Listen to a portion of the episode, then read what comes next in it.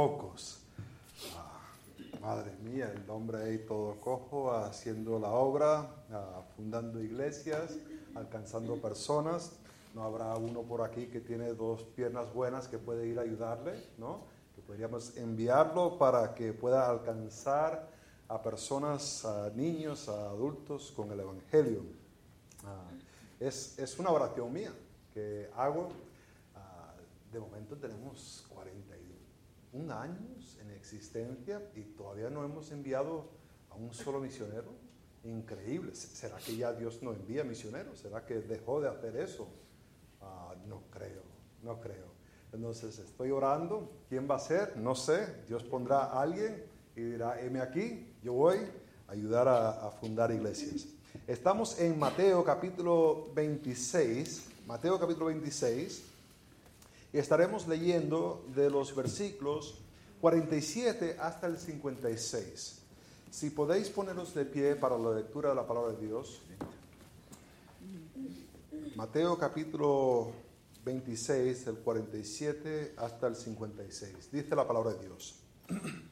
Mientras todavía hablaban, vino Judas, uno de los doce, y con él mucha gente con espadas y palos, de parte de los principales sacerdotes y de los ancianos del pueblo.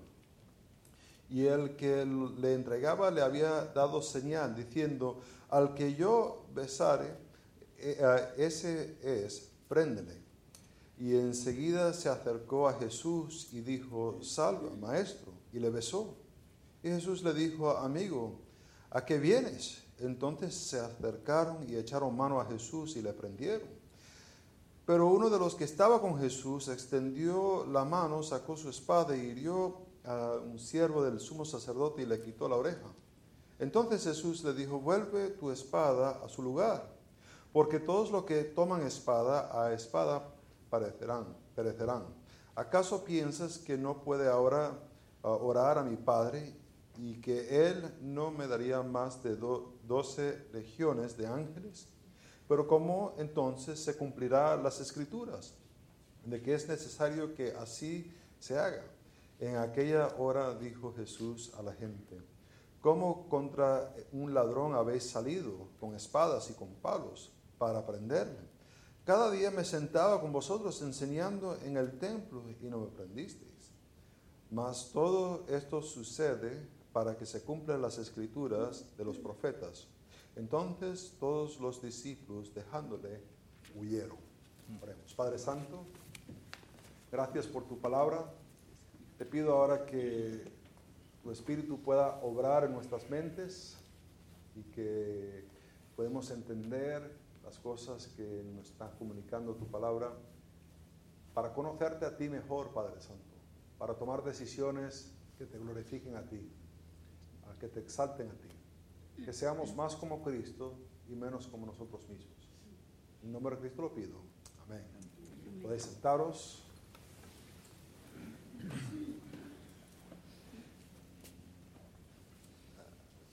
Vemos aquí uh, un traidor. ¿Y cómo se debe tratar a un traidor? ¿Cómo, cómo se debería, qué, se le debe hacer? Había un tal uh, Ashraf uh, Marwan que era el yerno del expresidente de Egipto, Nasser. Él en 1973 ah, dio información muy importante a Israel. ¿Se acuerdan que en ese año hubo la guerra de Yom Kippur, donde Egipto atacó a Israel, pero Israel estaba listo, estaba preparado porque justo recibió del yerno del presidente de Egipto en ese tiempo, información. En 2003 ah, salió la noticia que Marwan había ayudado a Israel y curiosamente en 2007 ah, Marwan, eh, estando en su apartamento en Londres, decidió saltar de su apartamento y morir. Todavía no se ha concluido cuál fue la causa de muerte por qué se suicidó. Y muchos piensan que la verdad que no se suicidó el hombre, que gente de Egipto fueron y lo mataron por ser traicionero. Eh, ¿Qué hacemos con los traicioneros? Eh, ¿Qué nos parece nos gusta, lo invitamos a nuestra casa, ah, especialmente cuando es una tradición personal y le damos ahí la mejor silla. O, ¿cómo hacemos? Le cerramos la puerta y no lo dejamos entrar más. Vemos aquí una interacción entre Jesús y el que lo va a traicionar. Y es bastante curioso, bastante interesante. Ahora, Jesús había profetizado de que sus discípulos lo iban a abandonar.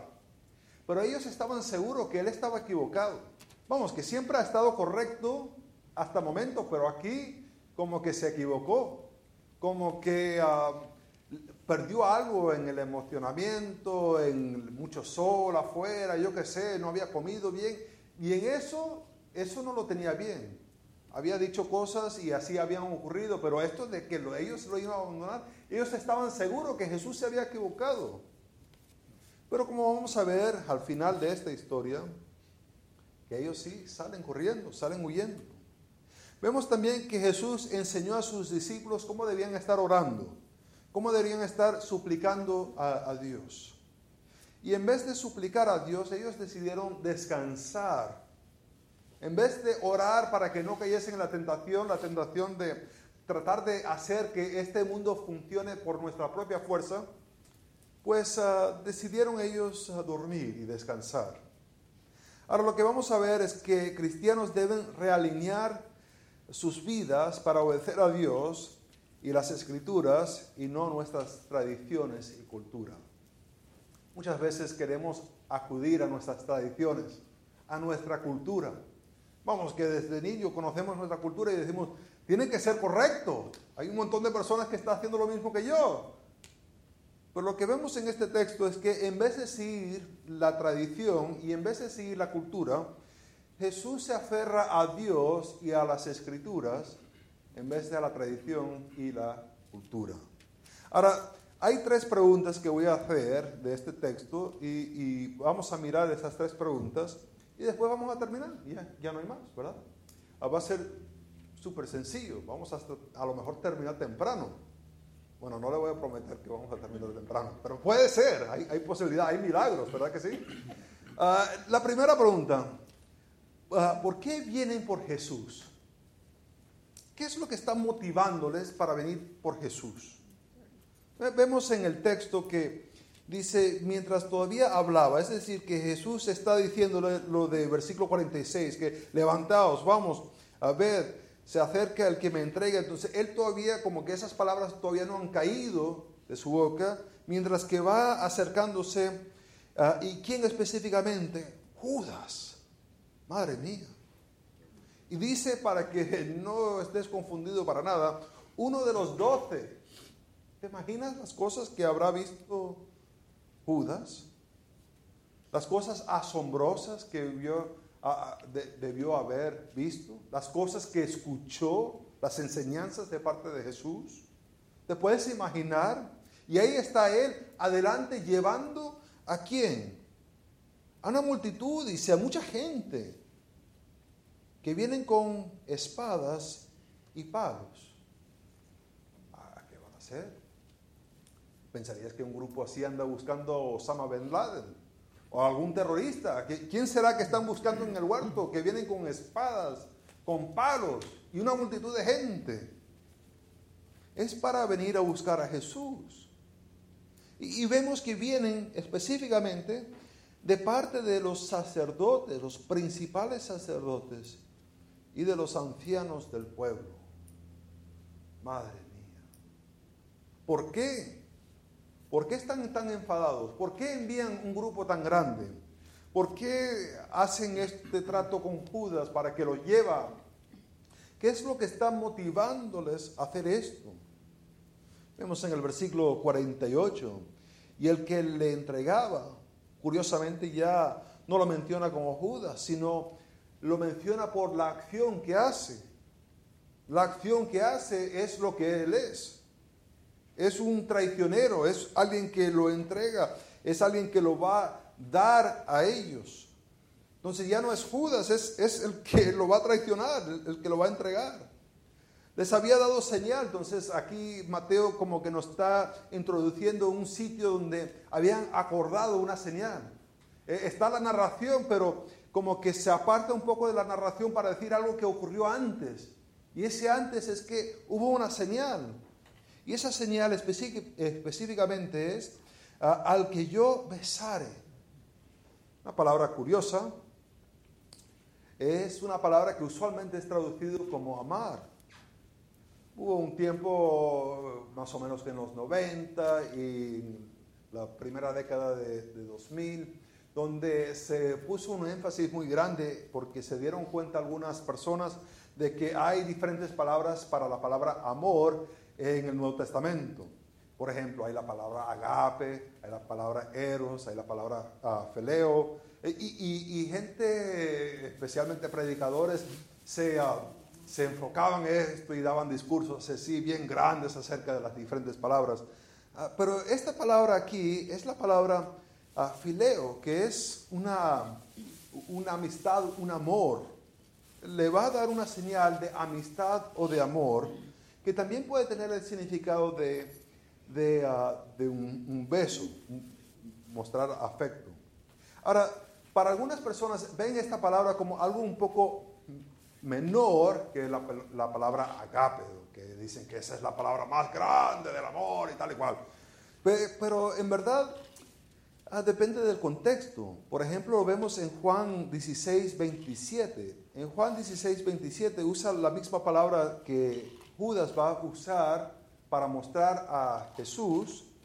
Y dice, pues el Padre mismo os ama. Es Jesús hablando a los discípulos y usa la misma palabra que Judas va a usar hacia Jesús. ¿Cómo podemos entender esto? En Juan 16, 27. Pues el Padre mismo os ama porque vosotros me habéis amado y habéis creído que yo salí de Dios. Da a entender que ah, este amor que Dios nos ama no es que es un amor más, más chiquitico, sino que es una, una muestra de afecto hacia la persona. Es esto la razón por que incluyo todo esto, es porque la muestra que va a hacer Judas hacia Jesús no es como el... No, no va a ser algo así. Ah, no sé si ha visto a veces que la gente señala así con el cachete y lo hace. ¿No? Ah, ¿Quién es? Ah, no, no, va a ser algo así, sino que va a ser algo de mostrar un afecto profundo de amor. ¿Cómo, cómo traicionarías a alguien? Eh, ¿Qué, estrategia tendrías? Pues la estrategia que le da Judas a las personas es que le va a mostrar un afecto personal muy profundo. Y, le dice ah, al que yo besare, ese es, préndele, arréstalo, tómalo, agárralo, ten control de él. Esa idea de préndele es esa idea de controlarlo, de, agarrarlo, de ponerlo bajo tu custodia. No puedes seguir siendo libre, sino que está bajo tu control. Eso es lo que vas a hacer a la persona que yo le voy a señalar. Y dice el versículo 49, y enseguida se acercó a Jesús. Ahora regresamos a la narración. Salió Mateo un momentico para explicar qué era la señal y ahora regresa a la narración para seguir y dice que es decir, que Jesús está diciendo, mira, que me van a entregar. Y, viene Judas y inmediatamente, todavía no le ha caído las palabras de Jesús, viene inmediatamente. ¿Y, qué le hace en versículo? Dice, enseguida se acercó a Jesús y dijo, salva, maestro. Esa, esa palabra salva eh, es bastante curioso. Es una expresión ah, de ah, e, estoy contento de verte. Eh, pero es un imperativo que, puede decir como regocijar, tener gozo, estar feliz. Estoy contento de verte. ¿Te imaginas el decir eso a Jesús?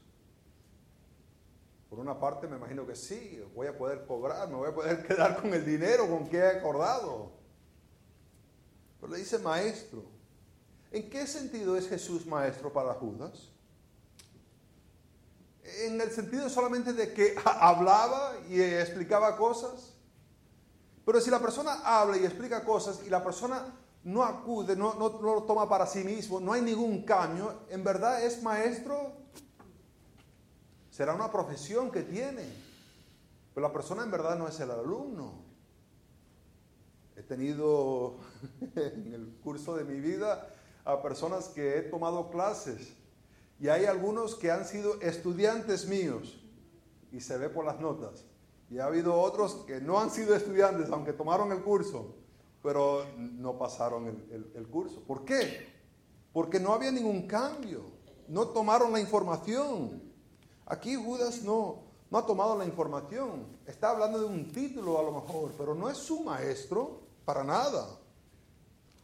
Y dice, y le besó. Jesús le dijo, ah, amigo, ¿a qué vienes?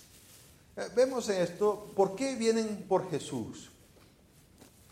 ¿Por qué es que están viniendo por Jesús? Esa es la primera pregunta. Y la respuesta es porque sus corazones están endurecidos. Sus corazones están endurecidos. Corazones endurecidos no son sensibles a las señales y los milagros que Jesús hicieron. Eh, tomamos el ejemplo de Judas. ¿Te puedes imaginar Judas? Judas estaba ahí presente cuando Ah, en Mateo capítulo 10 Jesús envía a sus discípulos a las ovejas perdidas de Israel. Él fue uno de los que recibió la comisión de parte de Jesús mismo. Judas estaba ahí cuando estaba la multitud de personas con hambre, hambrientos. Y Jesús les dice que se sientan y toma los panes y los peces y ora y empieza a repartir. Y entre que sigue repartiendo, más y más personas van recibiendo la comida. Él estaba presente, también estaba presente aquella noche donde Jesús los puso en el barco. Y, ellos salen y se le viene una tormenta. Y, piensan que se van a morir. Y de repente pillan uno por ahí caminando por el agua y dice, es un fantasma. Jesús dice, no, soy yo, hombre, tranquilo. Y le dice al agua que se queda tranquilo. Judas estaba ahí, lo vio. No es que lo escuchó de otra persona, él, él lo vio. Estaba presente para eso. Estaba ahí aquel día cuando estaban en Jerusalén. Estaban caminando y vieron un ciego y se pusieron los discípulos a hablar, a decir, eh, ¿quién pecó? ¿Él o sus padres que nació ciego? Y Jesús va y lo, le da vista. Estaba Judas presente cuando aquel día se escuchó la información, él estaba en el otro lado del Jordán y escuchó esa información que Lázaro estaba enfermo y él decide esperarse para que muriese Lázaro y estuviera bien enterrado. Y le dice, vamos. Y llegan allá y Jesús pide que quiten la piedra. ¿Y qué pasó? Vio el muerto salir pero aún con ver todas esas señales milagrosas, aún escuchando todas las enseñanzas, Judas aún así rechazó. Que es increíble pensar que uno puede endurecer tanto su corazón. Ahora, estamos marchando hacia Mateo capítulo 28, donde está la gran comisión. Y uno puede decir, madre mía, sí, si nuestro propósito es de ir y predicar el Evangelio, hacer discípulos, y Jesús enseñó, e hizo todas estas cosas, y este no aceptó, ¿qué esperanza tengo yo? La verdad es que no tengo esperanza. No, no tengo yo la habilidad de cambiar la manera de pensar de nadie. Solamente puedo predicar el Evangelio y que Dios haga la obra. Y la persona tiene que aceptar eso. Judas no lo aceptó. ¿Por qué vienen por Jesús? Porque sus corazones están endurecidos. No, no podemos separar nuestras acciones de quién somos. Eh, como vimos ahí en el versículo 48, ya no lo llama Judas, sino el que le entregaba. Muchas veces queremos tratar de vivir cierta manera y, cuando estamos viviendo según la carne empezamos a producir el fruto de la carne. Y de repente cuando nos pillan que estamos produciendo fruto de la carne, ¿qué hacemos? Y nos dicen, hey, eso yede. Esa actitud, esa acción, eso lo que hiciste, eso. ¿Y, ¿Y qué hacemos? No, eso no es mi fruto. No sé quién puso eso ahí. Eso no es mío. Hombre, que, que ahí te está guindando la cosa. Que sí es tuyo. Y queremos defendernos, queremos tratar de separar nuestra relación con Dios con nuestras acciones. Pero no. La raíz produce cierto fruto. No podemos tratar de decir, no, yo tengo este tipo de raíz, no sé por qué salió ese fruto ahí. No se puede hacer eso. Vemos que Judas es lo que él hace y nosotros también somos lo que hacemos. ¿Quieres fruto diferente? Pues tienes que tener una raíz diferente. ¿Cómo se cambia la raíz de una persona? ¿Cómo se hace eso? Primero empieza con aceptando a Cristo como su Salvador. Ojo, que no se queda ahí. No vaya a pensar que con, hacer eso ya, ya basta todo. Es empezando aceptando a Cristo como su Salvador, reconociendo que no hay nada para acercarte a Cristo, que solo dependes de la, la salvación que viene por medio de Jesucristo, su muerte en tu lugar. Después de eso, eh, uno empieza a conocer a Dios por medio de las escrituras, de conocer a Dios de una manera íntima. Ojo que estoy hablando de, decir conocer a Dios. Lo conocemos por medio de las escrituras, pero el fin no es el conocer las escrituras solamente, es conocer el Dios de las escrituras. A veces nos ponemos a estudiar las escrituras de tanto que no vemos a Dios. Solamente vemos palabras en las páginas y decimos, qué aburrido es esto. Pero es que esto señala a Dios. Ahora, hay una manera que ah, a, veces hablamos, especialmente cuando tenemos ah, acontecimientos, cuando tenemos situaciones que son comunes, ah, a veces podemos entendernos porque ya que hemos pasado por esa, e, esa experiencia, asumimos ciertas cosas. Cuando alguien ha pasado por una situación y la otra persona también ha pasado, pueden decir, pues, estaba, y la otra, sí, estaba, y ya se entienden, ¿verdad? ¿Por qué? Porque han pasado por la misma experiencia. Dios se ha humillado para expresarse en lenguaje humano. La tentación es, y sería un fallo, es de asumir porque entiendes estas palabras que entiendes a Dios completamente. No, no vayas a hacer ese error. Dios es infinito y nuestra mente es muy finita. Dios se humilla para usar lenguaje, pero quien es Dios es mucho más profundo que lo que vemos aquí. Y requiere toda una vida dedicado a conocerle de una manera íntima. No solamente que aceptamos a Cristo, conocemos a Dios de una manera íntima, ah, pero lo que conocemos lo ponemos en práctica. ¿Cómo cambiamos la raíz? Lo que hemos aceptado y lo que conocemos empezamos a poner en práctica. Es decir, me pongo a trabajar de una manera que agrada a Dios. Ah, e, empiezo a ver lo que Él ha revelado y lo pongo por práctica. La siguiente cosa es que uno empieza a enseñar a otras personas le empieza a enseñar cómo conocer a Dios íntimamente. Aquí es donde muchas veces fallamos y no se ve ese crecimiento. Que la persona toma, acepta a Cristo, empieza a conocer a Dios, empieza a poner por práctica, pero después no disipula a nadie. No empieza a enseñar a otra persona cómo hacer, cómo tener una relación con Dios. Y por eso se quedan así, van subiendo y después... Y no siguen subiendo, no siguen conociendo más y más a Dios. Ahora, si quieres hacer esto un poco más divertido, esto de enseñar a los otros, ah, ve a otro país con un lenguaje diferente, una cultura diferente, y, te toca tratar de explicar esto, esto lo llamamos la obra misionera, uh, vas y empiezas a tratar de ayudar a otras personas a crecer. E, es impresionante cómo uno empieza a crecer y depender de Dios en esos momentos. El tratar de cambiar el fruto, no lo puedes hacer. Mientras que sigues teniendo esa raíz, vas a seguir produciendo el mismo fruto de la carne. Hay que cambiar ese, esa raíz para poder empezar a producir fruto del Espíritu. Ahora, ¿por qué, llaman, ¿por qué llama Jesús un traidor su amigo. ¿Por qué lo hace? Ahí está en el versículo 50, lo vimos. Jesús le dijo, amigo, amigo.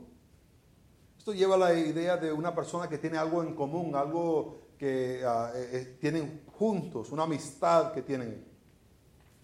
Lo llama amigo y después le dice, ¿a qué vienes? Es una expresión un poco difícil de explicar, pero tiene la idea de decir, estoy a la orden, estoy a la orden. Ah, muchas veces ah, cuando venían personas de Estados Unidos a Venezuela y entraban a una tienda, la gente le, atendía, le decía, a la orden. Le decía, oye, ¿cómo atienden a las personas aquí, no? Hombre, eso lo dicen en todas partes. Ah, lo pensaban que era por, ellos. Jesús les dice, estoy a la orden. Estoy a la orden, amigo. Ve qué vas a hacer. Y la reacción es que entonces se acercaron y echaron mano a Jesús y le prendieron.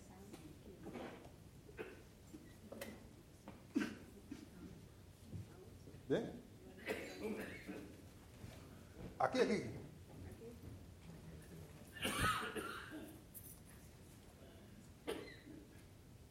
¿Seguro? Aquí está la orden, dice. Jesús se presenta a la orden. ¿Qué vas a hacer? Y ellos que hacen enseguida van y le toman y lo agarran. ¿Te puedes imaginar eso? Jesús el que creó todas las cosas. Jesús el que sostiene todas las cosas. Y ellos van a tratar de tomarlo a Él, agarrarlo a Él. Gracias, hermano. A, agarrarlo a Él. Él lo que tiene que hacer es dejar que ellos se suelten. Dejar que sus moléculas salgan y ya no estaría bajo su, ah, ya no estuviera arrestado. Jesús viene y le arrestan y él le dice amigo. Ahora, ¿por qué es amigo? ¿Por qué dice amigo? ¿Acaso Jesús está siendo un poco sarcástico con Judas?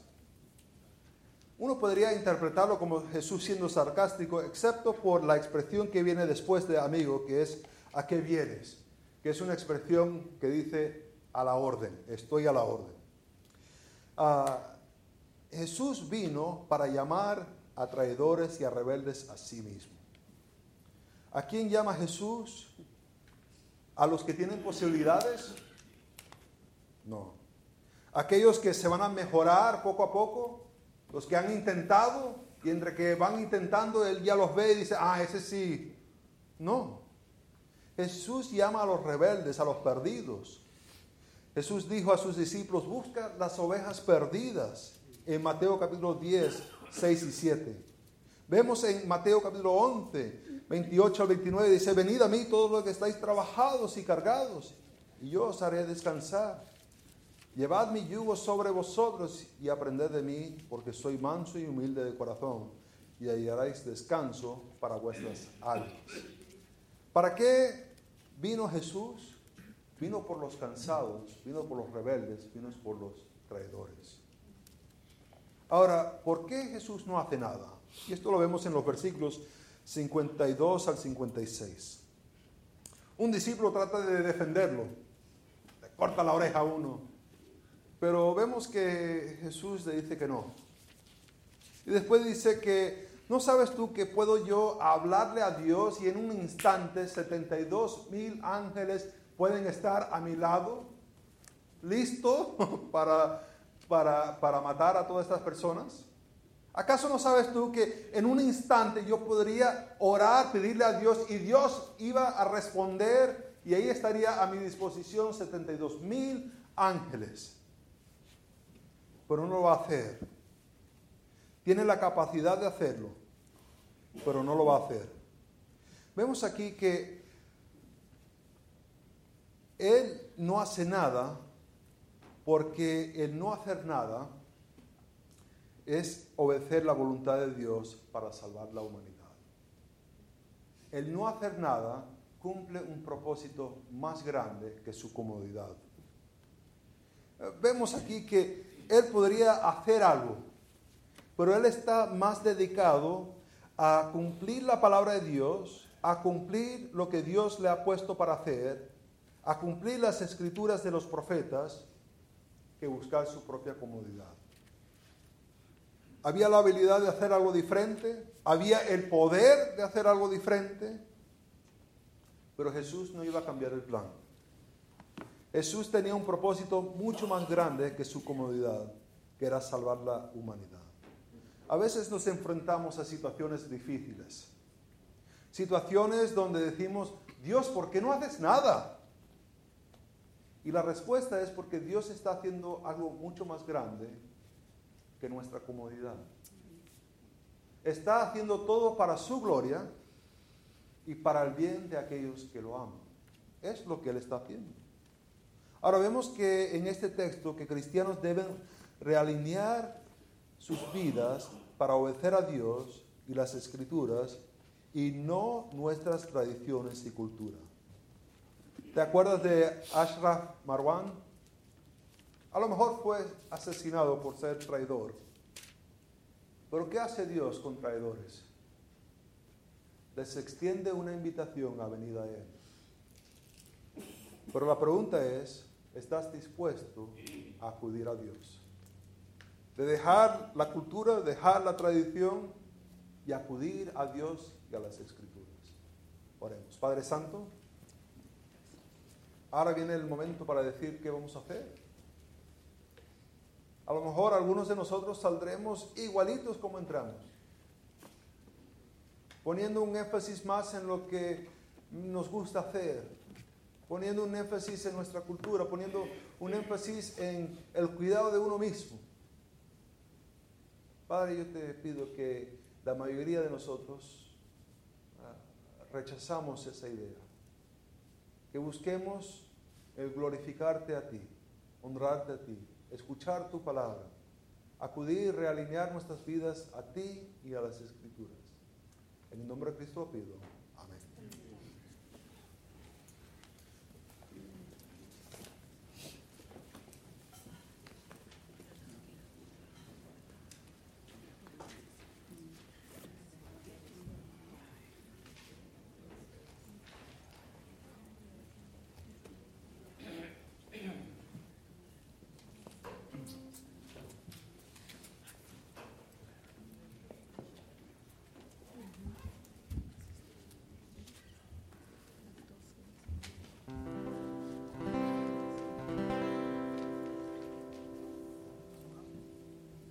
Acabamos de leer que en la lectura, cuando vinieron a apresar al Señor y el pastor lo enfatizaba fuertemente que el Señor Jesucristo no hizo nada para defenderse.